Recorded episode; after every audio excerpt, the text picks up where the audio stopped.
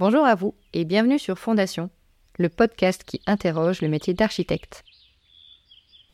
La saison 1 a démarré le 20 juin et cet épisode va donc clôturer la guerre du titre. J'ai envie de faire un petit point sur ce que j'ai appris avec mes invités. Alors, c'est parti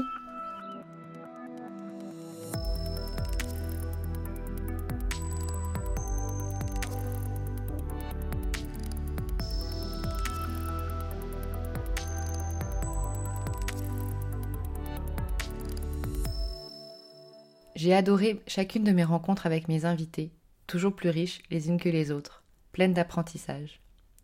Et justement, quelle est la première chose que j'ai retenue? Toujours un petit peu, c'est presque un métier impossible.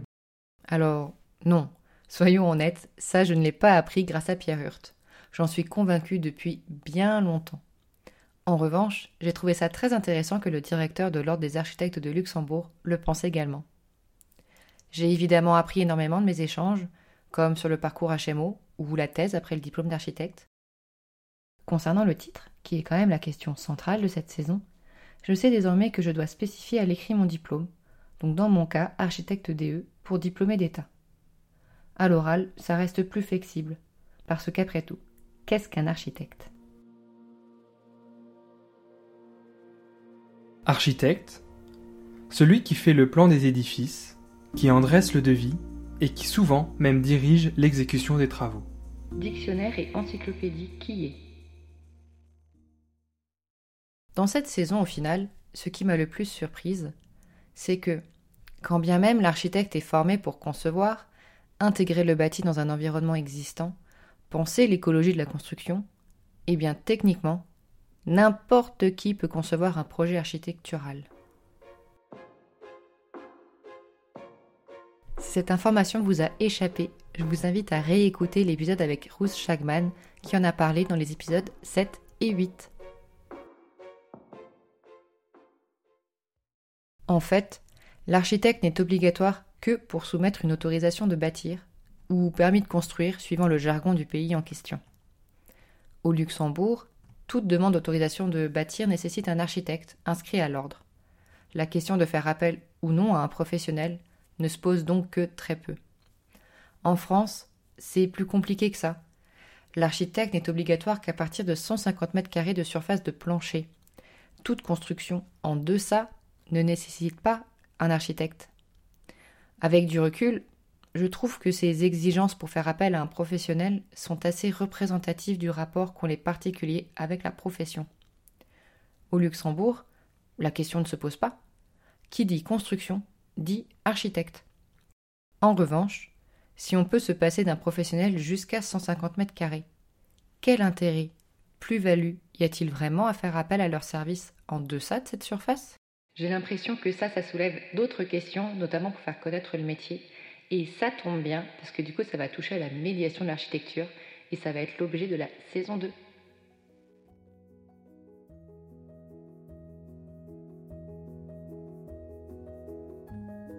Évidemment, nous, professionnels, nous n'avons aucun doute sur l'intérêt de notre profession.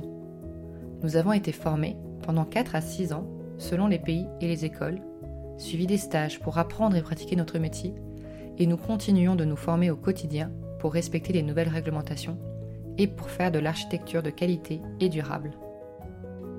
Mais notre expertise n'est obligatoire que pour signer les plans pour un permis de construire. Bon, finalement, ça fait un peu de sens par rapport à mon questionnement sur le port du titre. Qui est architecte ou non? Puisque celui ou celle qui signe endosse la responsabilité de la construction du bâtiment. Personnellement, je trouve que ces explications me frustrent davantage quant à la question du titre. Parce que l'architecte, selon la définition que nous avons lue précédemment, c'est celui qui conçoit le bâtiment et qui potentiellement coordonne la réalisation de la construction. Il ne s'agit pas uniquement de signer une autorisation de bâtir. Attention, je ne remets pas le moins du monde en cause les questions de responsabilité liées à l'acte de signer les documents pour un permis de construire.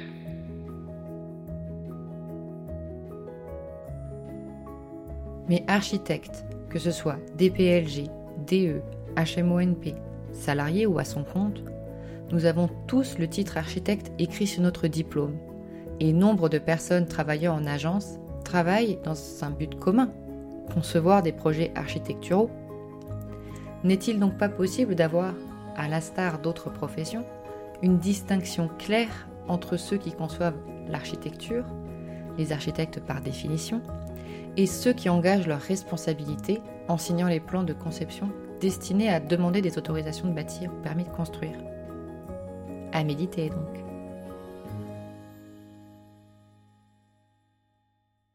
Votre avis m'intéresse particulièrement. J'ai envie de vous faire participer à la création d'un épisode tout spécial, un épisode où vous avez la parole. Qu'avez-vous pensé de cette saison? Qu'avez-vous appris grâce à mes invités? Que pensez-vous de cette conclusion très personnelle du sujet? Avez-vous des questions particulières à aborder? Avez-vous envie de nous partager un questionnement qui vous anime au quotidien dans votre pratique d'architecte? La parole est à vous. Pour cela, rien de plus simple. J'ai mis en place un lien qui vous permettra d'enregistrer un petit message vocal. Ça se passe sur SpeakPike. C'est tout simple, ça ne vous prendra pas plus de 3 minutes. Je vous ai mis le lien en description de l'épisode. Il est également accessible depuis la page d'actualité de mon site internet ou sur mon Linktree sur ma page Instagram. Bref, il n'y a plus qu'à comme on dit. Je compte sur vous. En recevant vos messages vocaux avant dimanche 20 août, je pourrai les intégrer dans l'épisode spécial qui sera diffusé la semaine prochaine. Encore un grand merci à tous mes invités de la saison 1. Et merci à vous qui écoutez avec assiduité mon podcast et qui interagissez sur mon compte Instagram. Vous me donnez une force incroyable. Si vous vous posez des questions sur votre rapport au métier et que vous cherchez à retrouver du sens dans votre profession d'architecte, sachez que j'ai créé un groupe Facebook où je poste régulièrement des astuces que j'ai appris et qui vous aideront à retrouver du sens pour vous aligner au quotidien et être un ou une architecte épanoui. Vous retrouverez évidemment ce lien sur toutes les plateformes citées précédemment, donc à savoir le lien en description de cet épisode, mon site internet et ma page Instagram. On se retrouve la semaine prochaine pour votre épisode.